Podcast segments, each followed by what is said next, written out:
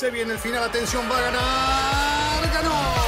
Es un podio muy especial. Nos hace vibrar a todos y lo mejor son los aficionados coreando su nombre. Ha sido una gran jugada estratégica del equipo, pero sin la habilidad del piloto para gestionar neumáticos no les habría dado la victoria. Y allí ingresa Checo Pérez al corralito luego de un gran premio de Mónaco apasionante. Fórmula Latina. Hola, ¿cómo están? Bienvenidos y bienvenidas a un nuevo episodio, capítulo, como quieran llamarlo, de Fórmula Latina, el número 39. Ya son casi 10 meses que estamos con este podcast y cada vez es más grande la familia formulera. La verdad que sigan visitándonos, suscribiéndose, porque dentro de poco vamos a llegar a una cifra, creo que vamos a hacer récord en los podcasts. Pero igualmente tuvimos la tercera fecha de Fórmula 1, el tercer round, había desempate, sí o sí, entre Hamilton y Verstappen, quedó en manos de Hamilton, pero Red Bull, Mercedes, también Ferrari, Alpine, lo que fue la carrera de Checo Pérez, hay muchísimo que dejó realmente el Gran Premio de Portugal y además tenemos Grid Rival, el ganador de la Gorra Cup, como quieran llamarlo, porque vamos a presentarlo también, porque en el día de ayer ya se dio a conocer y aquí vamos a conocerlo un poquito más y sobre todo la historia, el anecdotario y muchísimas cosas más de la Fórmula 1. Así que arrancamos con Giselle. ¿Cómo están? Qué gusto saludarlos, Juan, Cris, Diego. Eh, la, la, montaña rusa de, de Portugal nos hizo eso, ¿no? Muchas emociones, mucho todavía que contar. Es como que te bajas de esa, de esa montaña rusa y todavía estás como con el corazón acelerado. Así me parece que está con toda la cuestión del tema de los límites de pista, ¿no? Siguen Oh. habiendo mucho de qué hablar. Red Bull se sigue quejando muchísimo, que no solamente que le quitaron la primera victoria, sino que ahora le quitan la vuelta rápido y hay muchísimo tema de, de dónde sacar. Mucho nos han mandado preguntas al respecto. Entonces, me parece que ese es el tema fundamental y del que se va a estar hablando en los próximos días y ahora este fin de semana en España, ver qué tan críticos o no eh, son en la FIA respecto al tema, porque parece, o para los equipos, parece que no hay una claridad, ¿no? De cuándo sí y cuándo no se aplica esa, esa regla de los límites de pista. Obviamente también saludar a Diego Mejía, pero mira, está muy claro y Diego lo sabe. Aquí está, ¿no? La nota de los directores. Si uno se va fuera del límite en práctica, en clasificación o en carrera, se le borra la vuelta. Aquí no hay realmente una polémica por lo que sucedió con Max Verstappen. Luego hubo otras alternativas, adelantamientos que tal vez yéndose fuera de pista. La verdad que no hay polémica, creo yo, en esa maniobra, pero sí con los límites de pista, porque fueron cambiando, se agregaron más curvas, este, algunas veces era la línea blanca, la otra vez era el, el- el bordillo, así que los límites de pista creo que están tomando un protagonismo que no sé si le sirve mucho a la Fórmula 1, Diego. Bueno, ¿qué tal chicos? Eh, un saludo. Eh, estuve en Spa-Francorchamps el fin de semana acompañando el inicio del Campeonato Mundial de Resistencia y allí esto de los límites de pista poco o nada en Claro. Spa-Francorchamps, ¿no?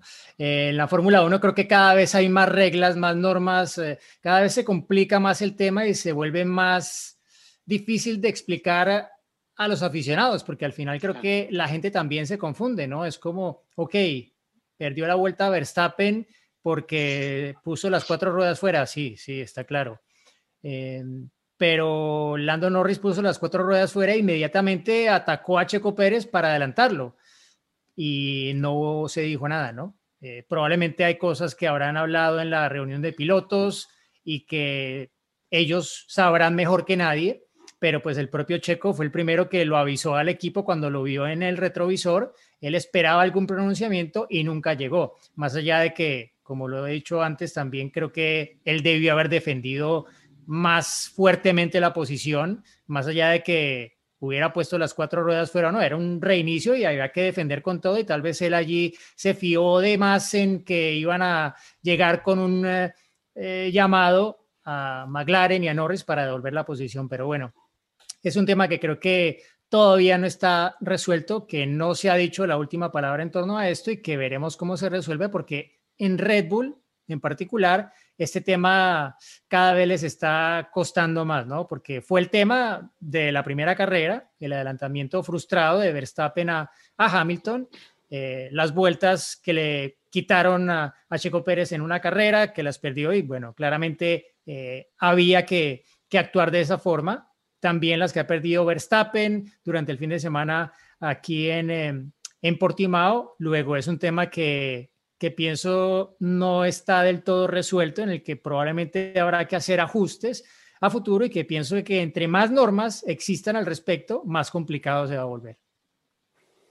Sí, además nos metimos ya en, en esta maraña de decisiones, de que si se pone una curva más o menos, o se controlan todas las curvas, obviamente hay curvas, la 15 nunca se infringió, ¿no? Se entraba con mucho resto a esa última curva que estaba monitoreada y no hubo ni un solo piloto que excedió esos límites.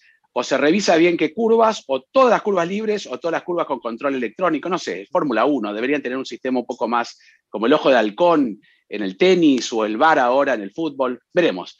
¿Qué opinas, Chris, de todo lo que sucedió en Portugal? También hablar de Checo Pérez y la estrategia, ¿no? Que algunos la han cuestionado, pero bueno, un fin de semana que nos dejó llenos de Fórmula 1 nuevamente. ¿Cómo andan chicos? Un gusto saludarlos a todos, a todos los que nos acompañan. empiezo por el tema de los límites de pista, que es algo que me preocupa ya desde hace tiempo, ustedes lo saben, eh, y que habría que encontrarle rápidamente una solución. No puede ser el protagonista el límite de la pista en cada fin de semana, ¿no? Hay evidentemente que encontrar una solución, lo hemos hablado en su momento. Para mí una de soluciones sería, vos tomás el ancho del Fórmula 1, que son dos metros del ancho de un auto de Fórmula 1, bueno, tomás un metro noventa desde donde termina el piano y a partir de ahí pasto o grava. Y se terminó el problema de los límites de pista y si uno pisa afuera, bueno, tenés un metro noventa para pasarte. ¿Te pasaste más? Lo lamento mucho. Y creo que hay que ir por ahí, salvo en aquellas curvas, eh, como vos estuviste, Diego, en Spa el fin de semana, o Rush arriba, siempre se trabaja eh, donde cortan los pilotos, porque es una curva de 300 kilómetros por hora. Siempre se trabaja en la parte interna, eh, donde los autos pasan y de repente habían puesto, ¿te acordás aquella vez una salchicha que era peligrosa? Después siempre fueron buscando ahí porque es algo donde el auto tiene clara tendencia a ir ahí en una curva súper al límite. Así que en esos casos está bien evaluar en algún hecho aislado, una curva aislada en el campeonato, pero todos los circuitos con tres o cuatro sectores de esto, me parece que hay un momento en el que hay que terminarlo definitivamente. Eh, y, esa propuesta que hago espero que la escuchen. No sé, habrá otras seguramente más atractivas. Y respecto del fin de semana, me parece que estamos en un momento en el que Mercedes y Red Bull tienen que correr sin equivocaciones, tienen que estar al 100%. Cualquier equivocación de los dos les hace perder la carrera y creo que eso es lo positivo de este año, por lo menos en el comienzo, que esperemos se traslada a todo el campeonato. Mercedes estuvo muy firme, para mí escondieron un poquito en las pruebas libres eh, y se vio la verdad a la hora de la verdad y sobre todo en el ritmo, pero Verstappen estuvo siempre ahí. Y creo que esa es la clave. No hay que equivocarse. El que se equivoca pierde y esto antes no pasaba. Sí, obviamente. Hay allí una lucha de, de balance de fuerzas entre Mercedes y Red Bull, pero también errores, porque lo han cometido todos los pilotos, ¿no? Desde Checo Pérez, estamos hablando de los pilotos Red Bull y Mercedes, ¿no? Valtteri Bottas, Max Verstappen, que lo ha hecho también en, en, yéndose fuera del límite en varias ocasiones, y lo que sucedió con Hamilton también en Imola. Pero hoy por hoy hay una diferencia, no te digo abismal, pero para no menospreciar el resto de los pilotos, entre Hamilton, Verstappen y el resto, creo yo. Este, y ahí es donde se está va a ser un campeonato que carrera tras carrera va a ser así. Pero hay un detalle. Verstappen se empieza a dar cuenta lo bueno que es Hamilton, creo yo, ¿eh? porque hasta lo está hasta esbozando. No sé si públicamente para sacarse un poco de presión, pero está reconociendo que es bueno Lewis Hamilton. Y, Hamilton de Max, porque también cuando ya, o sea, eh, uno de los errores que cometió es por estar viendo el retrovisor y estar viendo cómo venía Max Verstappen y por eso es que Bottas lo supera. Entonces también, o sea, los dos saben que la pelea es entre ellos y que el, tal cual como lo está diciendo Cristian, el que comete el error va a ser el que salga perjudicado. Entonces me parece que ahí también, o sea, Luis ya sabe que la competencia no va a ser Valtteri Bottas, que es el que tiene el auto igual que él. O sea, su competencia va a ser Max Verstappen, que, tiene un auto, ¿no? O por lo menos es lo que parece ser, que tiene ese auto para, para pelearle, y que además es un piloto muy aguerrido y que tiene todas las condiciones y habilidades para hacerle competencia un siete veces campeón del mundo, ¿no?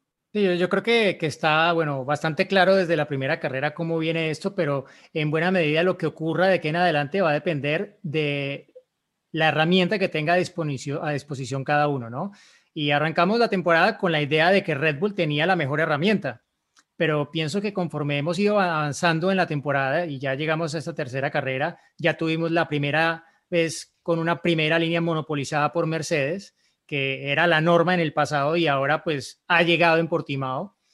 Eh, un poco pues pasa lo de siempre, ¿no? Eh, Hamilton en el previo decía, este es un circuito que va a ser súper favorable a Red Bull. Y mira, Todo igual que durante la carrera, ¿no? Estos neumáticos muertos después de que se colocó adelante y no sé cuántas vueltas después, los neumáticos todavía están bien cuando lo iban a parar en boxes. Entonces, siempre hay que tomarse un poco con pinzas todo lo que diga Hamilton pero a lo que voy es que en realidad Mercedes está haciendo un progreso muy claro y que si Red Bull no se pone las pilas, eh, pues ojalá y que no acabemos un poco yéndonos hacia lo que hemos visto durante los últimos años, ¿no? Que Mercedes es capaz de sobreponerse a los problemas que tiene y colocarse un paso por delante del resto, ¿no? Que es claro que, que Red Bull está teniendo su mejor arranque de temporada creo que pues en toda la era turbo híbrida, obviamente, pero creo que esto se remonta casi que al año 2011, si no me equivoco, eh, viendo los puntos que han sumado ambos pilotos disputadas tres carreras. Pero ellos han dejado puntos ya en el camino, han perdido algunos.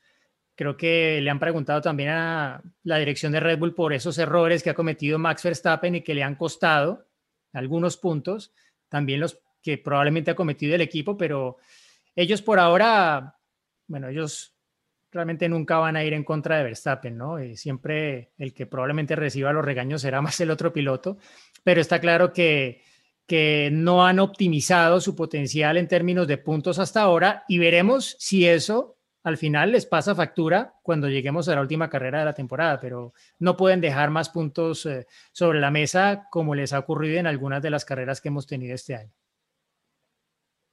Sí, es como eh, decía, ¿no? Tercer round, es como en el boxeo. Vos ves que lo tenés un poco noqueado, no tenés que dejar que el rival se despierte, ¿no? Y tal vez Red Bull dejó pasar estas primeras eh, oportunidades, donde sí demostró que tiene un auto muy rápido en clasificación.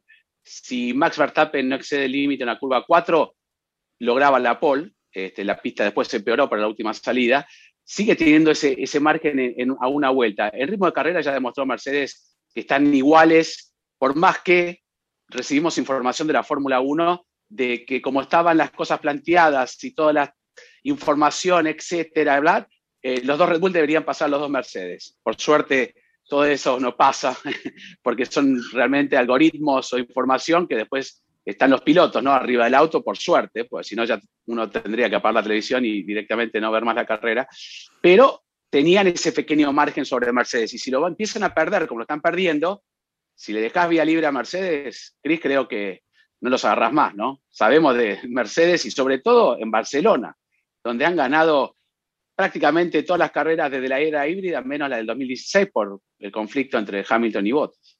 Perdón, y Rosberg. Y Nico, sí, bueno, pasa un poco eso. Cuando alguien es muy fuerte, eh, hay que saber seguirle eh, eh, el ritmo y de manera permanente, no dejarlo respirar mm. prácticamente, ¿no? Es como que tienen que estar ahí sin perderle pisada, porque si no, una vez que se escapan es muy difícil después achicar esa diferencia. Pero bueno, cada uno trabaja por lo suyo. Me parece que por otro lado, eh, cada equipo tiene que mirarse dentro de su estructura y no perder el tiempo mirando al otro, porque ahí es donde a veces vienen también los problemas, ¿no?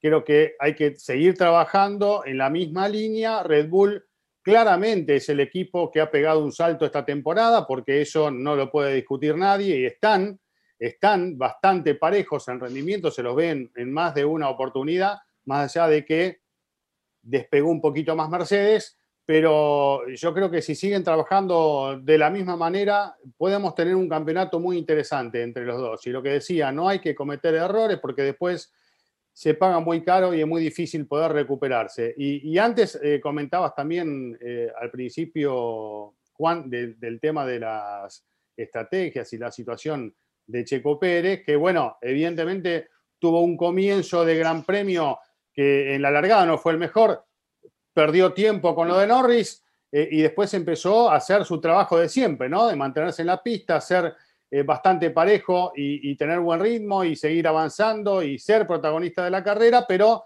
ya no a la altura de lo que estaban haciendo eh, Hamilton y Verstappen. Y después, claro, empezó a jugar el rol que esperemos no ocupe durante mucho tiempo o que no se reitere muchas veces de segundo piloto, ¿no? De dejaron la pista a ver si no terminé de entender por qué, si era si llegaba a molestarlo a Hamilton eh, eh, cuando Hamilton lo alcance, si esa era la, idea del equipo, no termino de entender porque hubo un momento clave en el que pudo haber parado y tal vez tenía un mejor resultado, por lo menos estar un poquito más cerca de los de adelante, y sin embargo lo dejaron en la pista con un neumático gastado que mucho, mucho no pudo hacer, ¿no? Así que por ese lado terminé de, comprender el, por qué, habrá sus razones, ¿no? Eh, pero bueno, claramente jugó ese rol de, necesidad que tenía el equipo en ese momento, a ver si podían llegar a, afectar a los Mercedes o no.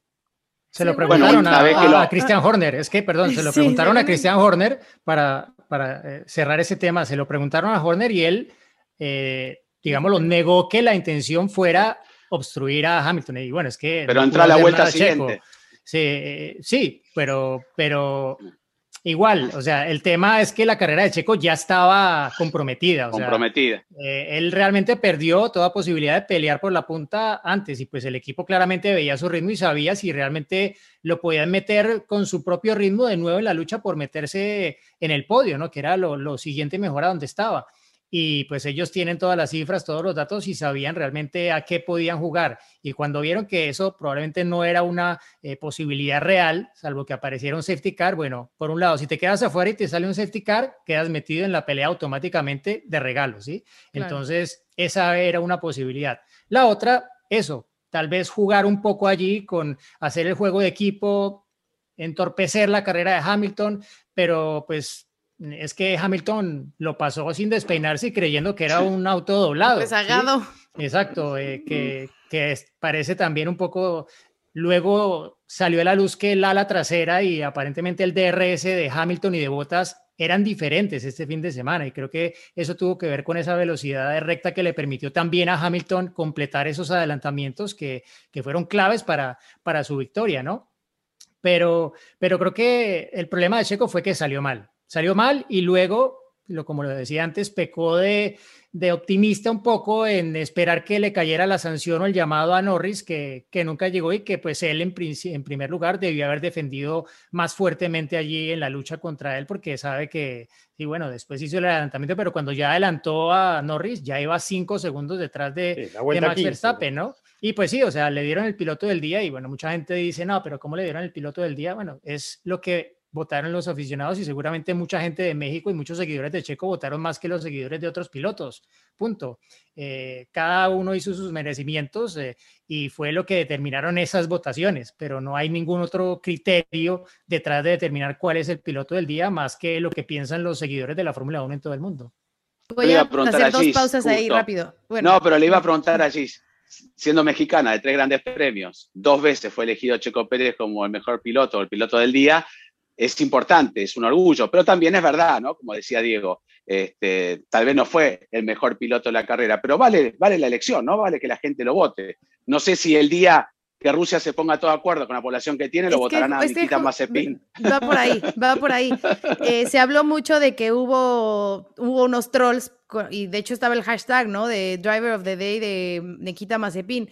Y al parecer, al parecer sí fue el que ganó el, piloto del día, Nikita Mazepin, pero la Fórmula 1 se dio cuenta de esta iniciativa de troleo, entonces eligieron a Checo, que era el segundo en la lista. Entonces, no es que, ay, es que pusieron a Checo porque, ay, no, ¿y cómo es posible? Él era el segundo en la lista, o sea que si no hubieran hecho ese, ese troleo, hubiera sido él el piloto del día. Por eso es que la Fórmula 1, al darse cuenta de este movimiento, vamos a decirlo así, eligió a Checo como el piloto del día. ¿Qué hay que destacar de Checo, de todo esto que, estamos comentando? Bueno, uno que sí, lo que ya mencionaban y que Christian Horner efectivamente dijo que después de, de, ver cómo había sido la evolución de Checo en la carrera y de las oportunidades que tenía, lo que dijeron, bueno, vamos a pelear con Checo para ir por la vuelta rápida con esos neumáticos blandos, ¿no? Que fue obviamente lo que se intentaba, que ya después, bueno, se dio esa oportunidad para que Valtteri parara y que, y que Max también lo hiciera, pero Eso, eso era como el, el punto clave en eso de, de, de, Max. Y que por eso, de Checo, y que hasta por eso hasta lo dije en redes sociales, o sea, dejemos hacer los ingenieros su trabajo. O sea, ellos saben por qué hicieron que Checo no parara antes, aunque tuviera esa ventana. O sea, ellos tenían perfectamente ese análisis de cómo poder de alguna forma darle lo mejor posible a Checo bajo las circunstancias sobre las que ya estaba. Y otra cosa importante eh, que, que, no se ha mencionado mucho es que Checo en algún momento llegó incluso a rodar al mismo tiempo o más rápido que el tiempo de los líderes. O sea, sus tiempos de vuelta sí llegaron a estar sobre el 1.21 y mm, mm, altas, bajas un poco sobre el tiempo que estaban rodando Hamilton y, y Verstappen. Así que, o sea, Checo está encontrando su, adaptación en, en, el Red Bull, ¿no? Que lo hemos dicho muchas veces, no es nada fácil. Así que eh, sí, cometió ese error desde la arrancada, lo de Norris. Ya después, cuando estuvo manejando con aire limpio, fue cuando eh, encontró un mejor ritmo. Pero eh, me parece que es parte también de, de, esta, de esta adaptación no troleen para que no pase lo que sucedió con Mazepin. además, bueno, está bien. Claro, ah. ¿no? Vi un tuit ahí por las redes sociales que Decía, el día que corra un piloto chino va a ser el piloto del día siempre, ¿no? Que son más de mil millones Show, el de la Fórmula 2. Bueno, Albon, Albon en una actuación fue elegido el mejor piloto del día también. y antes al principio era Verstappen siempre, ¿no? Lo votaban siempre. O, como la Fórmula E, la Fórmula E que siempre ganan los mismos, el fan boost. Eh, una, cosa, Juan. Una cosa, Juan. Antes de, antes de cerrar, que lo que, lo que hablaban de, de, del Red Bull y de que lo que decía Giselle de que Checo cada vez está más a gusto con el auto, pero quería solo anotar que este fin de semana, y como lo dijiste Juan, se equivocó Max en esa vuelta de calificación de Q3 y que tal vez había podido conseguir la polo, a estar más cerca, etcétera, pero quedó con esa tercera posición y todos vimos eh, su reacción y en las redes sociales aparecieron bastantes imágenes de, cómo estaba de contrariado, ¿no? Por, por lo que pasó en la clasificación, ¿no? Hasta la cámara. Entonces, ¿qué pasa? O sea, él se equivoca porque es que el Red Bull tampoco es que lo manejas así fácil y lo pones en la pole. O sea, estar a ese nivel es difícil, ¿no? Y de hecho, vimos el trompo que hizo Checo también en un momento dado saliendo de la curva número 4 y Max estuvo a nada de hacer un trompo, pero calcado. O sea, el auto tampoco es que vaya sobre rieles y parecían sufrir un poco más en Red Bull con el balance del auto en el muy complicado asfalto y las condiciones, el viento de Portimao, que lo que probablemente eh, vivieron los pilotos de Mercedes. Bueno, ahora ya que hablamos bastante, prácticamente son, tengo los, hoy tengo un control increíble sobre el podcast. Vamos 22 minutos. Ahora, antes de, de, terminar un poco de lo que fue Mercedes Red Bull, me gustaría hablar un poco de Lando, porque la verdad, la verdad que me, me, está sorprendiendo. Tuve la suerte de poder hablar con él el jueves pasado. La tranquilidad y cómo se está adaptando y está tercero en el campeonato, ¿no? Delante de Pérez, Botas, delante de la Ferrari. La verdad que ha hecho un gran trabajo. McLaren también, y le está sacando una diferencia bastante importante a un piloto experimentado como es Daniel Richardo. A mí me ha sorprendido, no sé si a ustedes también. No solo que está tercero, sino que antes de este fin de semana ya estaba tercero, ¿no? Y uno decía, bueno, se dieron las cosas así en las primeras dos, pero no, pasó la tercera y sigue estando ahí tercero. Está haciéndolo muy bien Lando y, evidentemente eh, hay, que destacar el trabajo de este chico que sigue siendo muy joven y que tiene muchísimo futuro y un poco los ingleses también están apostando un poquito a Lando, ¿no? Eh, para el día que, que Luis dé un paso al costado, que tal vez no falta mucho pero eh, me parece que está haciendo muy bien las cosas. Este año, ¿no? este año. Este Para mí era el año pasado, yo lo sigo sosteniendo, algo pasó ahí en el medio, algo, algo extraño pasó, y bueno, tiró un año más, pero bueno, ahí lo tienen, disfrútenlo.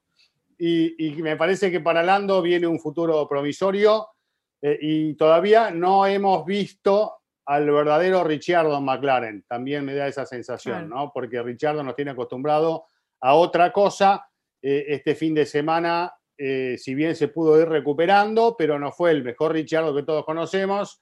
Y cuando logre, creo que está en una situación parecida a la de Checo, tal vez acomodándose, tal vez también pensando en la situación de Sainz, en Ferrari, eh, pero en algunas carreras creo que realmente vamos a ver la verdad de cada uno con, con todo su potencial y tal vez tengamos otro, otro tipo de lucha, también entre los equipos en el segundo pilotón, donde me gusta también mirar los grandes premios, ¿no? no solo hay que quedarse con la punta, sino pasan muchas cosas detrás de los punteros en un gran premio Y este fue uno de esos Gran Premios donde hubo muchísima lucha, donde se metió al pin con Ocon y con Alonso, donde hubo un poco de todo, Sí, ¿no? Una, una mezcla bastante atractiva lo que pasó detrás de los grandes de- del fin de semana. Sí, además, yo antes de, de- de seguir con esto, estoy muy curioso porque lo veo a Diego, la está pasando tan bien ahí. Este, creo que le falta un barman nada más, porque ¿qué tenés ahí atrás? Bueno, les cuento, Diego. esto es eh, bien interesante porque lo que tengo detrás mío es un pitbull, ¿sí? Lo que ven Ah. ustedes que está en el muro de pits de los premios de Fórmula 1. Eh, fanático no, el no está. Horner, pero podría Está estar. Diego ¿quién Mejía, sabe? está Diego ¿Quién Mejía. sabe? Ah. Sí, estoy yo, no en este momento, pero, pero acabo aquí y para allá voy a revisar un poco lo que, lo que pasó en el fin de semana y a lo que puede pasar este próximo en el Gran Premio de España. Esto es un pitbull bar de Heineken, porque tiene un bar. Ah, bueno. Te puede servir una Heineken ¿Me pasás 0,0 una, sin Diego? alcohol. Claro, acabamos porque hay que trabajar y luego, luego la diversión. Pero Cero alcohol, cero alcohol. ¿eh? cero alcohol. Claro. Y hay un concurso para poder tener uno así en tu casa. Y hay otra cantidad de premios, pero este es el premio principal. ¿Qué hay que hacer? Aquí tienen el link para que entren, se inscriban con una anotación. Desafortunadamente no está disponible este concurso en todos los países desde los cuales nos están viendo. Pero si nos ven desde México, desde Estados Unidos o desde España, que también nos ven desde España, pueden entrar a este concurso para tal vez tener este pitbull en su casa y, ¿por qué no ganarse algún otro premio? Que hay unos premios bien interesantes. Así que inscríbanse. Buenísima, ¿eh? la iniciativa. Bueno, yo estoy en Argentina, no voy a poder tener uno, pero ojalá que en México puedan tener realmente ese pitbull bar, porque la verdad que la pasás bárbaro. Yo te invito acá y participamos y ya que me lo gane, echamos aquí nuestra 0-0, nuestras No, no, yo creo que si se lo 0.0. gana Cisel o Diego, lo dividimos en cuatro. ¿eh? Está bien, perfecto. Y listo. No, y lo guardamos para festejar que el año, que todavía falta, pero El vamos a cumplir un sí, sí. año. Nuestro Claro, vamos a Ese día cumplir un sí. año. Oye, día Diego. Ahí sí. Había uno de estos en Imola, ¿no? Había uno en Imola, va a haber Sí. uno en Monza, creo, en el Sandboard, en el Gran Premio de México. Probablemente Mm. también Ajá. lo veamos. Y bueno, sí, estuvo Checo Pérez, estuvo en el Pitbull Bar en, en Imola, si no me equivoco, lo vi allí mm, ¿Dando? con su vaso en mano, sí. Muy bien. No, y, y Giselle, ¿te acordás que vos estuviste en el, en el bar real, en el Gran Premio de México, la última edición, con Tiesto era, ¿no? No, ¿quién era? Sí, Eh, con Tiesto y Max Verstappen. con Tiesto. Con que los Tiesto y Max pusimos a Verstappen.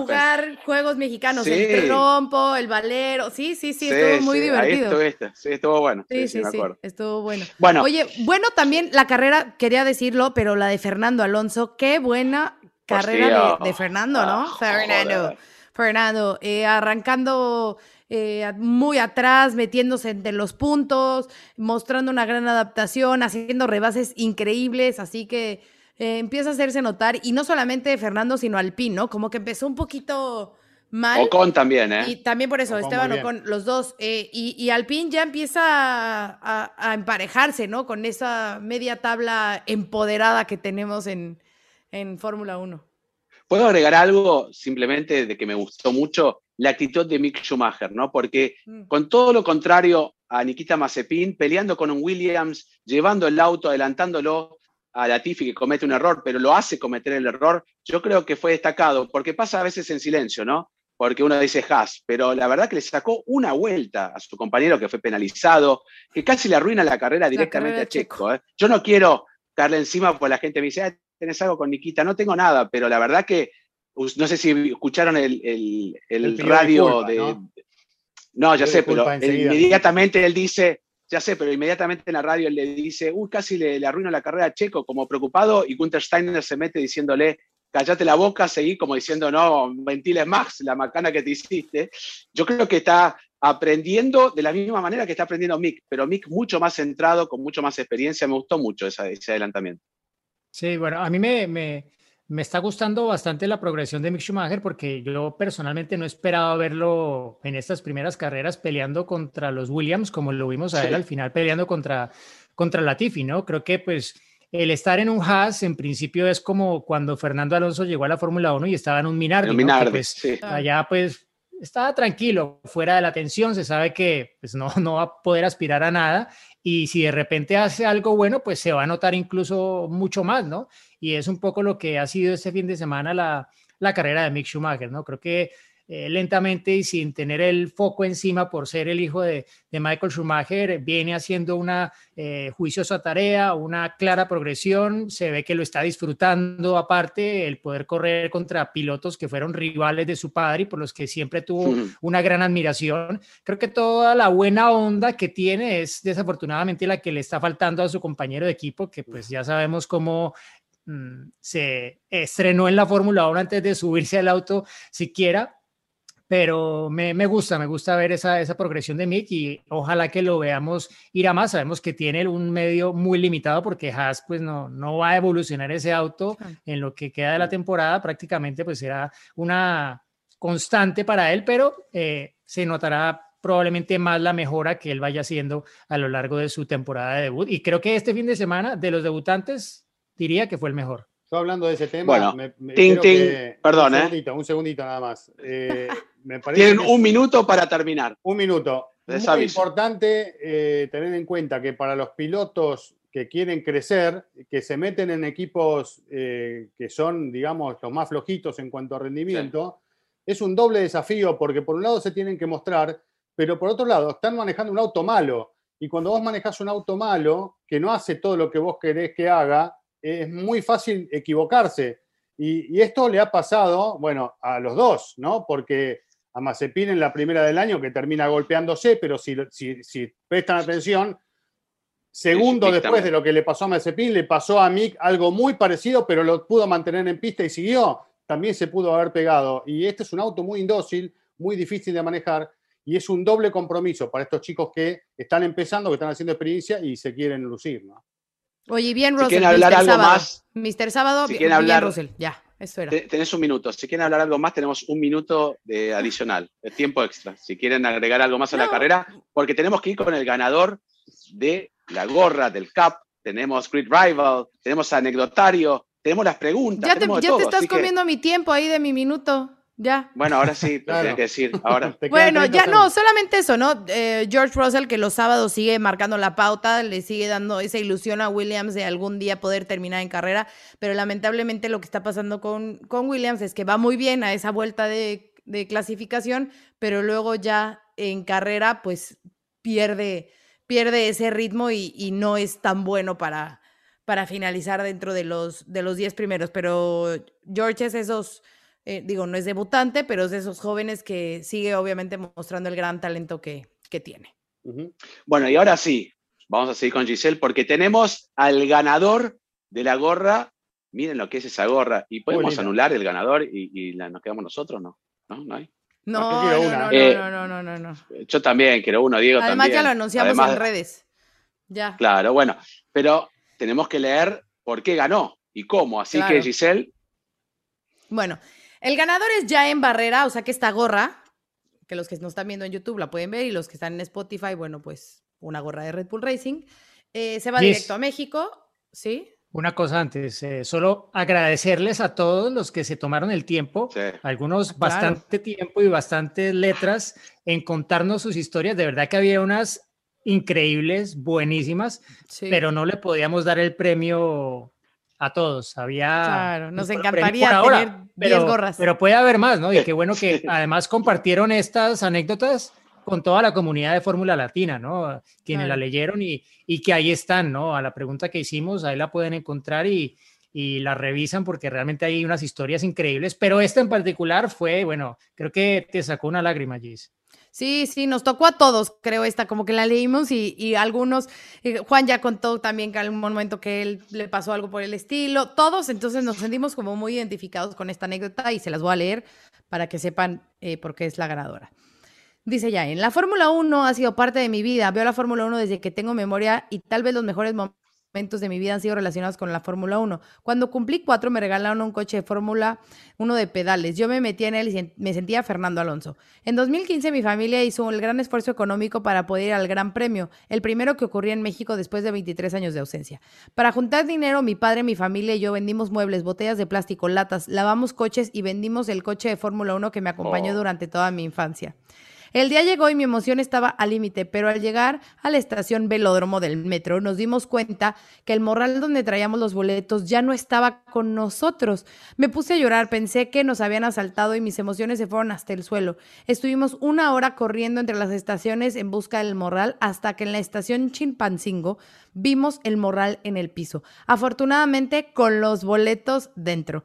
Ese día pude disfrutar la mitad de la eh, Free Practice One porque llegamos a la mitad y la Free Practice 2 con la persona que me inculcó el amor al automovilismo.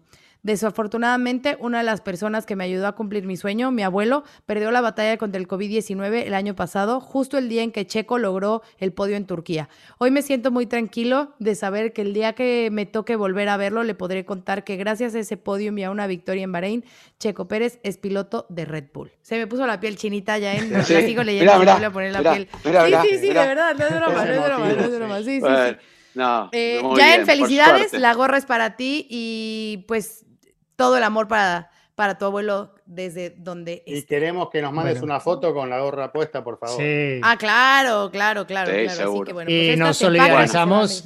Y nos solidarizamos porque, bueno, parte de la historia, lo que cuenta en el metro, bueno, con lo Claro. ocurrido recientemente en Sí, México, Que, que ha sido, bueno, tragedia y que nos ha tocado a todos, así que el mensaje de aliento a, a los afectados y, bueno, aquí hablamos de Fórmula 1, tratamos de darles un buen rato, distraerlos de, de los problemas. También sabemos que en Colombia, en mi país, las cosas Sí. están difíciles por estos días. eh, todo el mundo quisiera que opináramos al respecto, pero bueno, tratamos cada uno de llevar eh, eh, su vida como, como la lleva y de, eh, en este ambiente que nos metemos de la Fórmula 1, aislarnos un poquito por un rato al menos de, de esas situaciones que, que obviamente nos afectan a todos. Sí, Sí, también. muchas Y que somos bendiciones y todas nuestras oraciones Sí. están con ustedes. y que somos conscientes que suceden y por eso los apoyamos. Ahora, este tema no lo voy a hablar yo porque he tenido un pequeño problema técnico, entonces eh, me voy a recuperar, no se preocupen. El que se cae, se levanta y vuelve a recuperarse, pero Grid Rival. Eh, no pude actualizar mi equipo por X motivos, entonces estoy como estandarizado, no me muevo del último lugar, yo voy a estar último seguro, pero obviamente nuestro resto del panel han tenido suerte diversa, ¿no? Tanto Giselle como Chris y un Diego Mejía. Yo- yo- así como que que- digas, yo suerte, la verdad no. Pero pues ahí, ahí estoy haciendo la luchita. pero se números, sigue, ¿eh? y se sigue, y la comunidad cada vez está más grande, ¿o no? Somos, Sí, eh, cua- mirá, eso 4.000 más o menos. Eh, ¡No! Sí, señor, estamos ahí. eh, ya lo- a esta hora ya lo ¿Cuál- pasamos seguramente, los 4.000. Cuando, Eh, cuando nos habían puesto un objetivo de 800, como diciendo, "Eh, no van a llegar nunca. 4.000, 4.000. en la Liga de Sí. Fórmula Latina, así que súmense, si no entraron, háganlo, porque quedan 20 grandes premios todavía para participar y esto Sí. puede Claro. cambiar de manera permanente. Así que si uno va teniendo suerte. ¿Puedes leer, ¿puedes ¿Los leer la lista sin mencionarme? Sí, los resultados de, de Diego, Giselle y Ay, tuyo. Bueno, el señor Mejía. de verdad, que cambio de pilotos les Mejía. va bien a los que tenía antes. Aplauso para Diego Mejía. A ver, aplausos que para Meji. se mantiene al frente eh, de, de nosotros cuatro. 59 la posición de Mejía. Muy bien. Así muy que bien. Mejoró lo de 59, la semana Sí, pasada, de la sí, carrera. mejor. ¿Mejoraste? Subí, Mejoró, subí mejoró. posiciones, sí. 72, 72 era. Sí, sí. Cómo acuerdo. Tiene Mirá vos, subió 2700, 2743. Ah, guau. Eh, yo eh, avancé un poquito, así que eh, estoy contento porque vengo despacito ahí acercándome, pero estoy 483, chicos, todavía estoy lejos. Muy bien, muy bien. Igual No, de ya. Un poco 4000 lejos de Mejía. me da un poco de 4000, por ahí me siento un poquito mejor, pero me falta un montón. 2579. Cisel eh, No, ya. retrocedió un poquito, pero creo que está retrocediendo para tomar impulso eh, y para Es recuperar. cierto. 1005, eh, el puesto de la señorita Sarur, la señora Sarur en, en el certamen. Y 2.277 puntos. Pero bueno, esto puede cambiar en cada gran premio. Hay que ver qué pasa porque eh, si todavía no están en Grid Rival, súmense ahora porque se nos viene el Gran Premio de España. Aprovechen este fin de semana. Y si Claro. están, aprovechen para revisar si se les vendió algún piloto, tienen que cambiar alguno o comprar otro. Hagan los movimientos ahora porque ya se nos viene el Gran Premio Y Walter Neme Además- es el que, que está en primer lugar con 2.897 puntos. Walter Neme. O sea, imagínense la diferencia que él ya tiene 100 115.3 millones para armar su equipo. Y aquí su Wow. servilleta, 89.4. Ay, no, Bueno, es que pero- voy, o sea, voy a terminar con puro equipo, con puro piloto de 5 millones. O sea, ay, no, Pero ya ¿sabes? estoy muy Lo bueno que tiene Me presiona eh, Grid Rival. Eh, Grid Rival, ¿no? Y, y- y participar de, de esta liga, es que uno ve la carrera además con otra perspectiva, porque primero está viendo lo que está sucediendo y por otra vez quiere que lo que él puso se cumpla, entonces fan, sufre ya, más haces y, fan. Sí. Claro, y vos pusiste a Hamilton y Hamilton pasó con Kimi. abandona, te querés golpearte, ¿no? Eh, este, Lo con puse Kimi te había pasado. Uy, no hablamos de ese error. Lo reconoció, así que se distrajo un poco con unos settings del volante y fue un error poco común. Ahora, como dicen en inglés, de hero a, a zero, ¿no? Porque el año pasado From la mejor apertura de vuelta, Sí. mejor apertura de, de un gran premio justamente en Portugal y acá no llegó Tenía ni- crédito. y a la primera tenía- curva. Tenía crédito. pues. Pero bueno, este, entonces, ya estamos prácticamente en el momento que todos queremos escuchar y ver y contestar, ¿no? Nuestros oyentes y televidentes y como quieran llamarlos, que hacen la- mandan las preguntas y nosotros se las contestamos dentro de lo posible. Hola formuleros, los saluda Luis Enrique de Cancún. Me gustaría saber quién y por qué o bajo qué criterio establecen las zonas de DRS para cada circuito. Esto porque el año pasado en el Gran Premio de Portugal solamente había una zona y en esta ocasión hubo dos. Saludos a todos, en especial a Diego, que soy tan apasionado con los números como él. ¿Qué tal, Luis Enrique? Bueno, eh, esto lo determina básicamente Michael Massey y su grupo de trabajo en la FIA. Eh, en algunos circuitos se ha venido ajustando respecto a temporadas anteriores. En Portimao, por ejemplo, se agregó una segunda zona DRS para intentar darle más dinámica a la carrera. Creo que en alguna medida funcionó, pero realmente creo que la discusión estuvo un poco más en torno a si estaba siendo demasiado potente el DRS en este Gran Premio, viendo cómo, por ejemplo, Hamilton hizo algunos adelantamientos muy fácilmente, o sea, completándolos antes de llegar siquiera a la zona de frenada, como fue en el caso de, de Checo Pérez, ¿no? Eh, se lo preguntaron, de hecho, a Michael Massey si uh, pensaba que el DRS había sido excesivamente poderoso con los ajustes que se hicieron para este fin de semana, pero pues es un tema que, que se va un poco ajustando conforme se van dando las cosas en cada gran premio, ¿no? Y los autos de esta temporada no son los mismos de la temporada anterior. Entonces, eh, es un permanente ajustar que no es una tarea nada fácil para la gente de la FIA, para Michael Massey, pero en últimas ellos son los que tienen en su cabeza todos los datos y a disposición, pues, el archivo de todo lo que ocurre en cada carrera y pueden, con criterios claros y científicos, determinar realmente si debe haber una, dos o tres zonas de RS y qué longitud deben tener y cuáles deben ser los puntos eh, de activación y de detección, viendo también lo que pasó en Emilia Romagna, donde se alteró primero el punto de detección y luego la zona de activación. Además, Diego, creo que se aprende, ¿no? Porque la segunda zona de DRS tampoco generó muchos adelantamientos, pero había que intentarlo, era una recta corta. Yo creo que Te esa prueba y fallo, ¿no? también, ¿no? Te Exacto. Sí, está bien. Sí, sí. Es el efecto. Está bien, seguro, es el efecto, pero me refiero que no me parece, aunque mucha gente sigue estando en desacuerdo, ¿no? Del DRS, ese adelantamiento un poco no natural, que esperemos que la próxima temporada se vean más sin este, ese artefacto. Eh, Ay, uh, rápido, ¿más alguien había preguntas? preguntado que, que, que por qué no todos pueden usar el DRS. El DRS solo se puede usar cuando estás a menos de un segundo de distancia del, del auto de el enfrente. que está adelante. y obviamente En el la que va- carrera. el que- En la carrera. En la y carrera. y en esas zonas, ¿no? O sea, Sí, y además el que va puntero, si no tiene un rezagado, no tiene ese beneficio. Entonces a veces también es difícil defender la, Ujú. la la punta. posición. Eh, ¿Más preguntas? Otra. Hola amigos de Fórmula Latina, espero que se encuentren muy bien. Yo soy Fernanda Macín, soy del Estado de México. Y bueno, Zach Brown confirmó que Pato podrá correr un Fórmula 1 a finales del año. Mi pregunta es si creen que Pato Howard podría llegar a ser piloto principal de Fórmula 1 en algún momento o si solo lo veremos probar los monoplazas en ciertas ocasiones como en esta. Muchas gracias por elegir mi pregunta y les mando un saludo. Hola Fernanda, ¿cómo estás? Supongo que te emocionaste mucho con la victoria de, Pato en Texas. Yo también y todos aquí nos emocionamos mucho. Y bueno, ¿por qué lo preguntas? Porque, bueno, como lo dices, eh, Zach Brown le dijo, si ganas este año una carrera en, en Indy, te voy a probar en un Fórmula 1. Y no había, creo que casi casi ni cruzado la meta Pato y ya Zach Brown le estaba tuiteando que se había ganado esa prueba. Así que ya le puso que nos ven en Abu Dhabi. Así que bueno, Pato va a probar un McLaren en Abu Dhabi con McLaren. De eso a que suba a Fórmula 1, bueno, pues ya es un paso gigante. Obviamente sabemos que por ahora Lando Norris y Daniel Richardo son los pilotos McLaren y que está, tendría que haber diversos factores para que pudiera quedar algún asiento vacío. Se le preguntó, obviamente, a Pato sobre esto y él dice, bueno, a ver, yo hoy por, hoy por hoy estoy concentrado en Indy. Muchos de los pilotos que han venido de Fórmula 1 saben lo difícil que es estar en IndyCar y manejar un auto de IndyCar. Mi mente hoy está enfocada a Indy, pero pues tengo que reconocer que si obviamente se abre un asiento y tengo esa posibilidad de irme a Fórmula 1, pues sería muy tonto el no, el no irme, ¿no? Pero hoy, aunque tenga esa posibilidad de probar, mi mente está enfocada al 100% en IndyCar. ¿Puede pasar?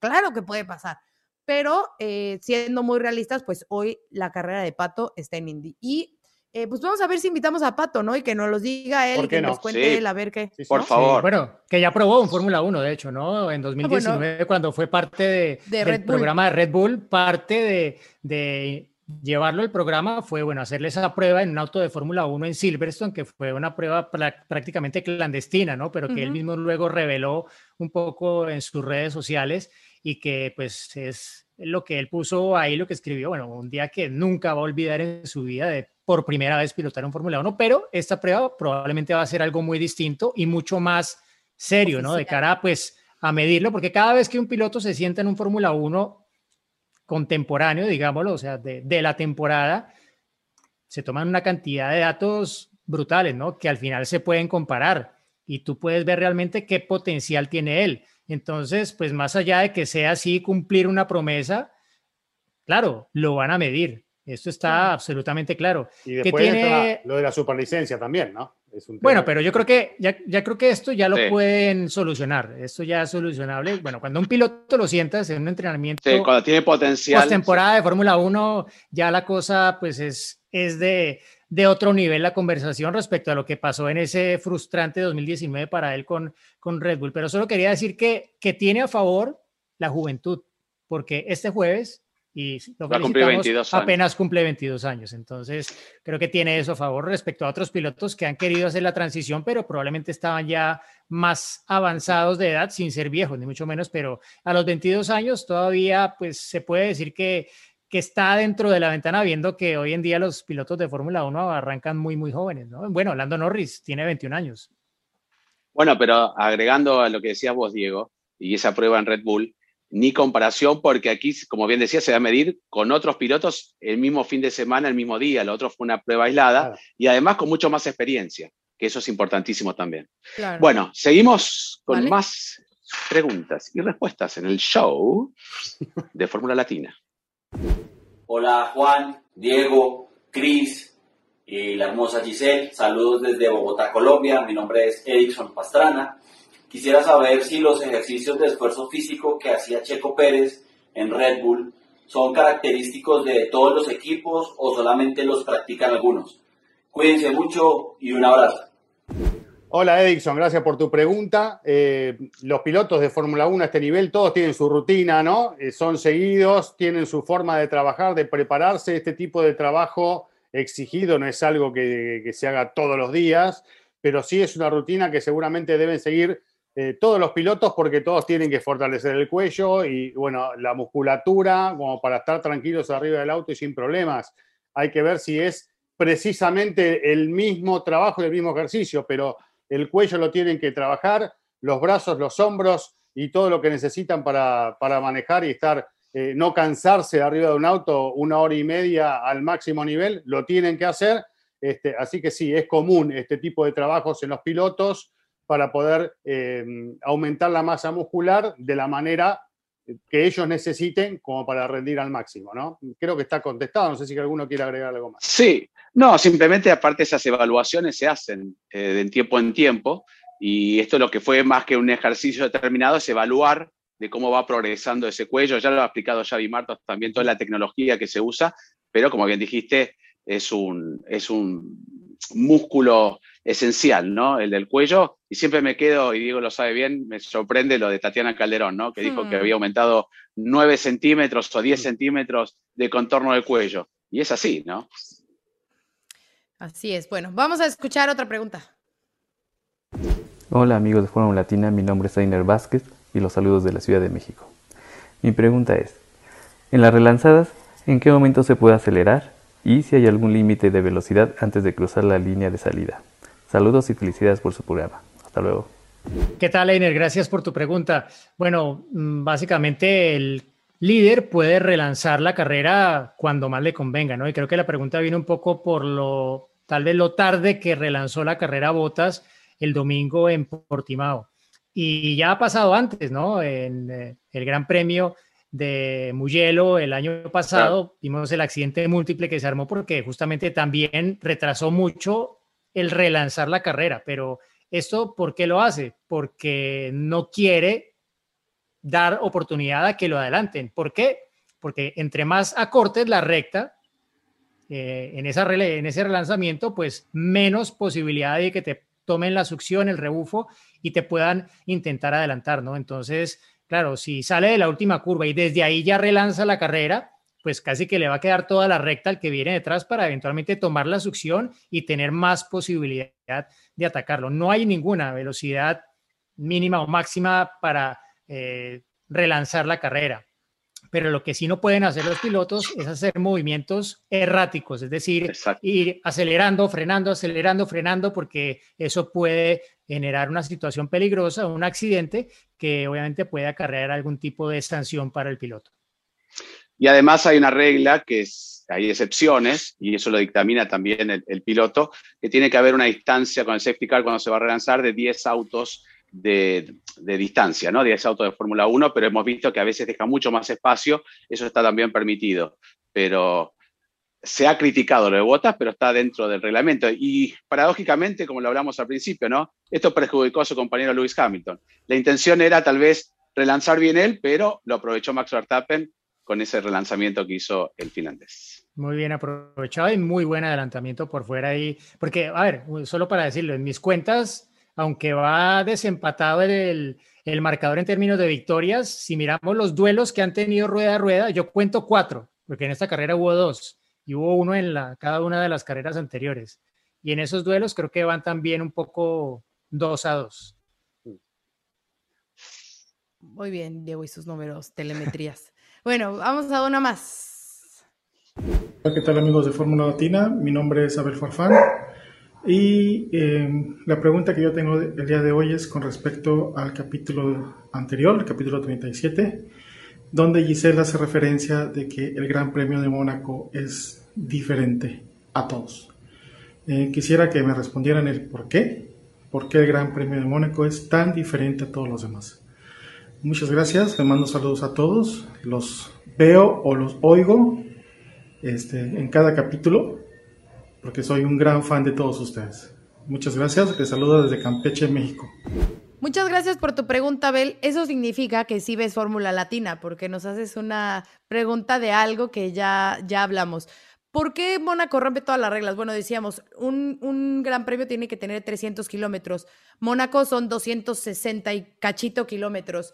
Eh, el trazado son 3.3 kilómetros. Las medidas de seguridad también en Mónaco cambian. Es tan estrecho y todo es dentro de, de, del Principado que a veces obviamente pues no hay esas salidas de pista o las grúas están en, colocados en ciertos eh, puntos estratégicos que no es como en un gran premio que a lo mejor eh, tiene todo como más localizado y más ubicado según las, las, las, medidas de seguridad que necesitan. Otra cosa distinta que pasa en Mónaco, al ser un circuito urbano, pues cierran el trazado durante el día para que estén circulando los autos y en la noche abren y regresa la, la circulación habitual de los autos, de, los, de la gente que vive en el Principado e incluso hay fiestas, o sea, en la Rascas es una fiesta total de noche, visto ahí. antro, uh, uh, Seis en punto empieza la fiesta ahí, ¿eh? Sí. ¿no? Seis en Eh, punto. Y tenemos- después, ex compañeros se que limpia se iban ahí. totalmente la, la calle y, y es, o sea, abismal la, la diferencia. Entonces, pues prácticamente. Ah,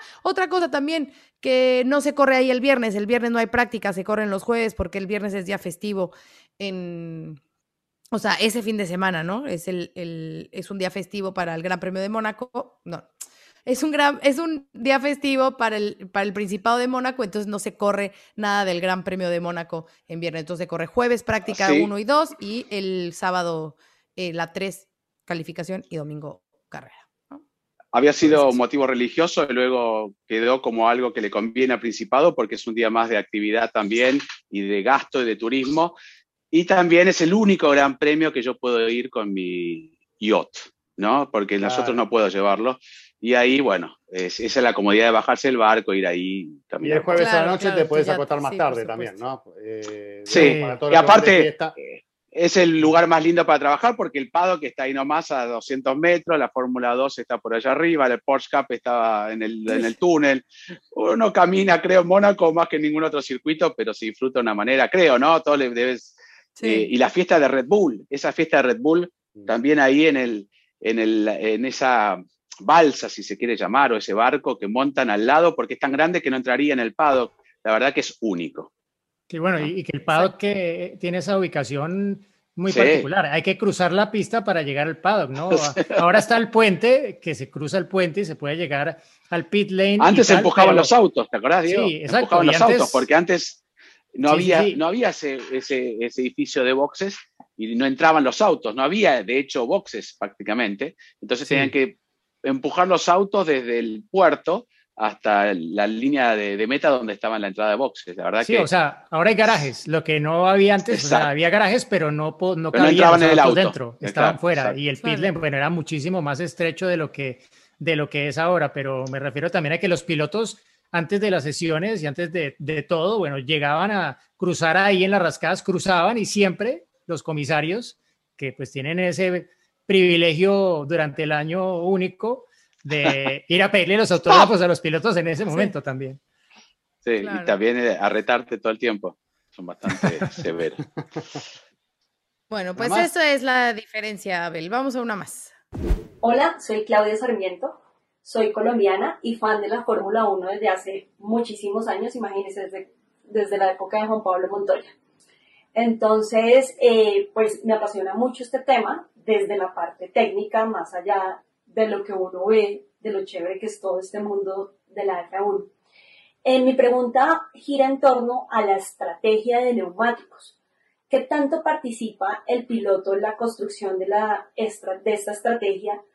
Y lo pregunto a propósito de lo que ocurrió con Carlos Sainz el domingo en la carrera de Portugal, porque tenían planteada toda una estrategia y de un momento a otro empezaron bien y se fue todo para atrás. Entonces, realmente mi pregunta va en torno a eso. ¿Cuál es la relación entre piloto y técnicos para poder enmendar esta, esta estrategia, construirla y como su plan B para poder enmendarla?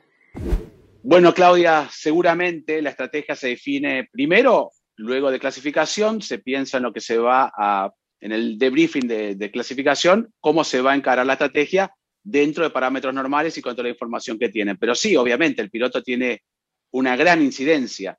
Ahora, hay casos, eh, si son novatos, tiene más importancia el ingeniero que el piloto, pero en el caso de Hamilton, por ejemplo, uno de los que mejor cuida los neumáticos, hemos visto que inclusive le han pedido una estrategia que estaba planificada o planeada y él mismo se encarga de cambiarla o pedir otro tipo de neumáticos. Por eso va de acuerdo también al piloto. No siempre el piloto tiene la misma decisión, pero es muy importante porque el único que está arriba del auto y sabe cómo están los neumáticos en ese momento o si tienen resto, además de la información que sí tiene el box, es el piloto. Esa sensación, ¿se acuerdan en Austria hace tres años cuando Max le decían los neumáticos están mal y él dijo, ustedes despreocúpense que yo me encargo de que lleguen al final y ganó la carrera? Bueno, pasó con Hamilton, han pasado muchas ocasiones, pero este, sí, es una decisión compartida. No hay una decisión simplemente de la parte de ingeniería o del piloto.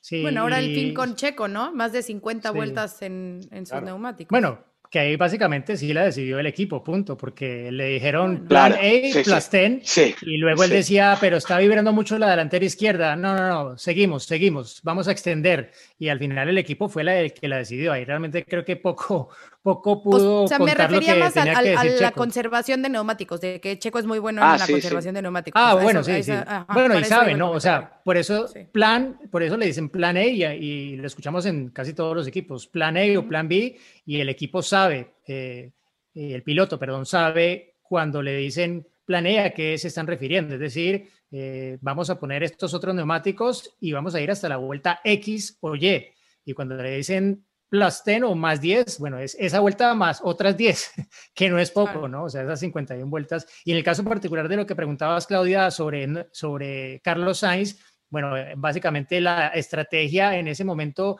cambió porque tenía la posibilidad de hacerle un undercut a Lando Norris. Y por eso lo llamaron tan temprano y fue el primero que inició esa ronda de paradas en boxes que al final un poco le pasó factura porque montaron el medio y el neumático medio tuvo mucho graining para él, tuvo que luego cederle la posición a Charles Leclerc, quien montó el neumático duro, fue el primero en montarlo, de hecho también, pero la estrategia en general para Ferrari no, no acabó de salir del todo bien, ni en el caso de Sainz, que quedó fuera de los puntos, ni tampoco fue la óptima, infortunadamente, por cómo se dio la situación, sobre todo con los neumáticos en ambos casos, más en el de Sainz, pero tampoco acabó de ser perfecta la de eh, Charles Leclerc. Así que sí, los pilotos tienen input, tienen su retroalimentación, pero en algunos casos el equipo tiene una visión mucho más global de la situación y puede tomar una decisión mucho más informada que la que puede tomar el piloto basado en lo que él está sintiendo en ese momento. Sí que puede influir, pero al final la última palabra la tiene por lo general el equipo. No, quería agregar que paradójicamente lo, lo que hizo Sainz era la estrategia ideal que proponía Pirelli, ¿no? La, la más rápida, la de soft,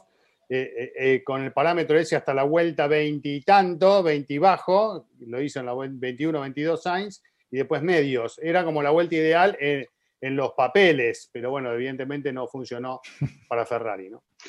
Pero sí en carrera hubo, que es parte de la estrategia, el llamado Botas para hacer la vuelta rápida y él coincide, obviamente se le consulta, y pasó lo mismo con Hamilton y le dejan la opción a Hamilton y Hamilton dijo de ninguna manera, ¿no? Y ahí fue 100% decisión del piloto, se lo dejaron abierto y Hamilton me pareció una perfecto la, la decisión que tomó, porque correr ese riesgo, la última vuelta, viniendo ganando, Claro. para hacer una vuelta rápida, te queda trabada una tuerca, pasa algo raro. y pierdes los realmente 25 y... pero se lo dejaron, se lo dejaron a Hamilton, ¿no? Esa decisión y Hamilton dijo obviamente que no. Perfecto. Muy bien. Ahora, ¿qué sigue? Y ahora sí, el turno del anecdotario, seguramente enfocado en lo que será el gran premio que viene, que es el de España.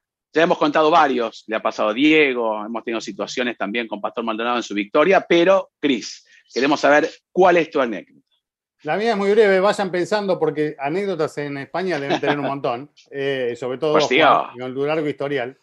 Pero eh, quería compartir con ustedes una situación eh, extraña. Eh, 2015, viajando a los test de pretemporada también, fue en el marco también de, lo que es Montmeló y, los preparativos para la temporada.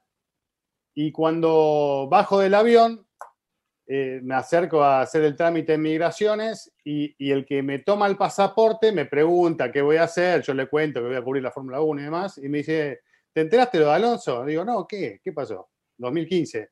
"Eh, está internado. ¿Cómo está internado? Yo estaba en el avión. Todo esto había pasado mientras yo estaba volando y, no sabía nada. Bueno, fue el momento eh, aquel del despiste en los test de, de Alonso con el McLaren y después todo lo que sucedió a partir de ese momento. Bueno, yo me entero por el, por el oficial eh, que de ahí de migraciones en el aeropuerto y, y a partir de ahí empiezo con las consultas y después, bueno, terminamos en el circuito donde estuvimos todos juntos eh, averiguando, incluso presenciamos, ¿se acuerdan? Esa payasesca conferencia de prensa de Ron Dennis donde nos, nos engañó a todos porque dijo cualquier cosa menos lo que había pasado de verdad.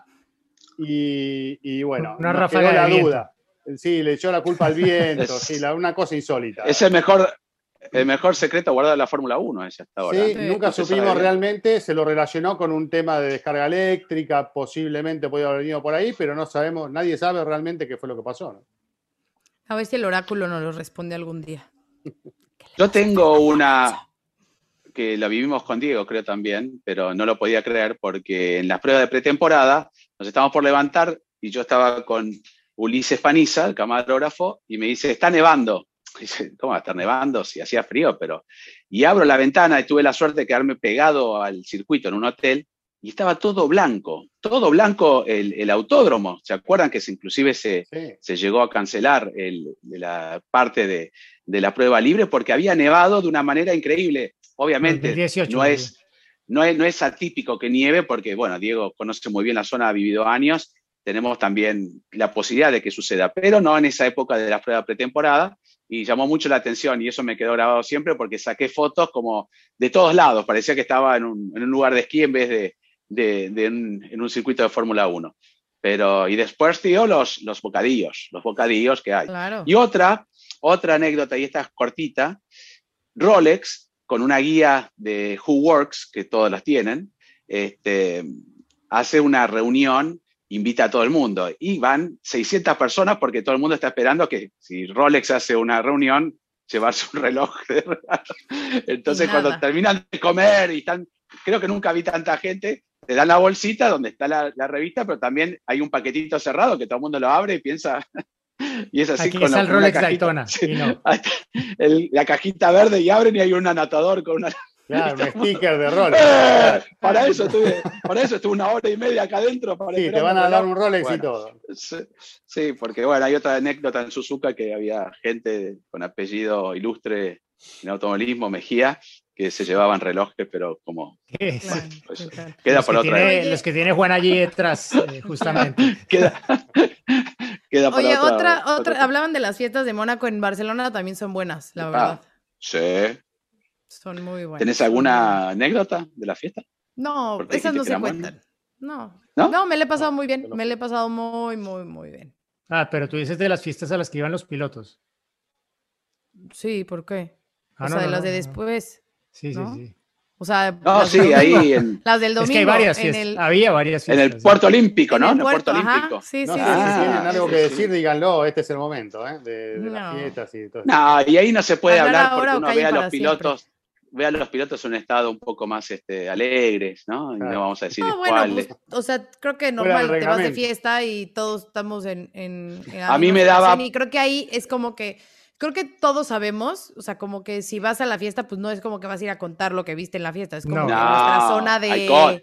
Nadie está con el teléfono celular. Exacto, es como que el código. Lo único que esa fiesta, yo la veía desde el pueblo, ¿no? Y hay un VIP, ¿y quién estaba en el VIP siempre? Giselle. Ay, qué, mentiroso, siempre estábamos todos juntos. Iba a pasar y decían, stop. Ya que están, Ya que están con, con fiestas, bueno, ¿puedo, contar una anécdota rápida de fiestas. All together as a group. y, ya que te el bar atrás mira, también. Mira, te viene sí, perfecto sí, pero mira, eh, no sé si se acuerdan que en Suzuka antes, ya que me hablaba Juan también de, de que Japón y que el Suzuka. Lock Cabin. El Lock Cabin, bueno, en 2001, que fue la primera temporada que, que cubrí completa con mi papá, para la radio en Colombia y después también para la televisión. En un momento dado, bueno, o sea, esto era unas cabinas de karaoke, que había varios, ¿no? Y las, la mayoría eran unas cabinitas pequeñitas, o sea, como una cabaña pequeña, eh, no sé, de dos por dos o tres por tres, eh, realmente muy pequeña y con su equipo ahí de sonido para luego con la pantalla ir todos cantando las, las canciones que se iban poniendo.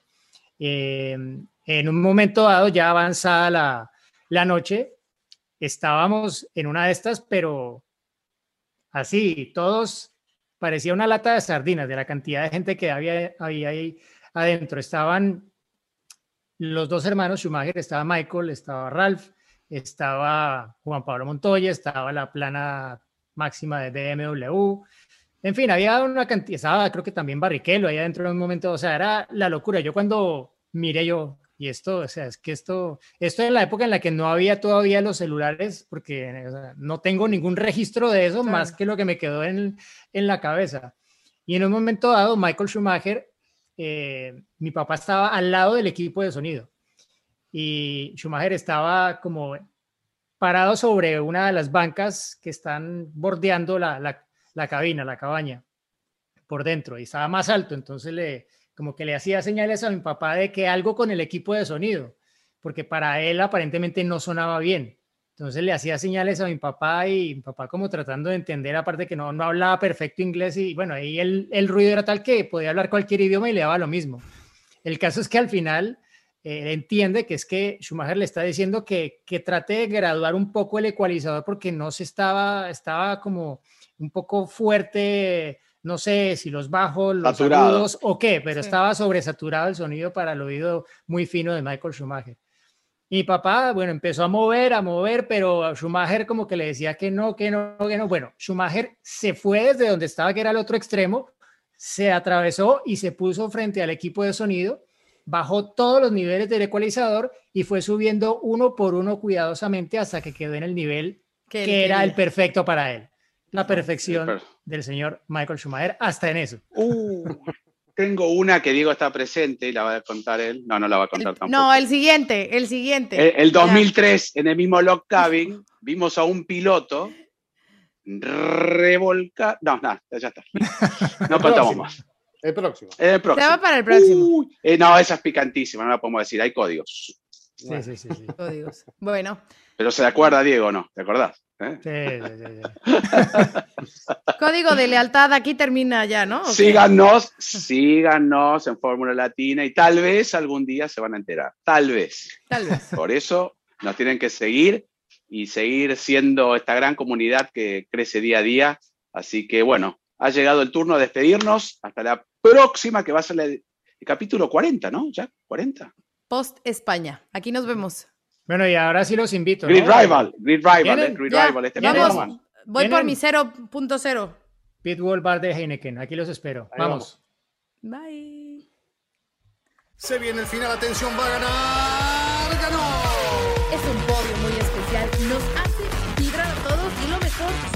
Aficionados coreando su nombre. Ha sido una gran jugada estratégica del equipo, pero sin la habilidad del piloto para gestionar neumáticos no les habría dado la victoria. Y allí ingresa Checo Pérez al corralito luego de un gran premio de Mónaco apasionante. Fórmula Latina.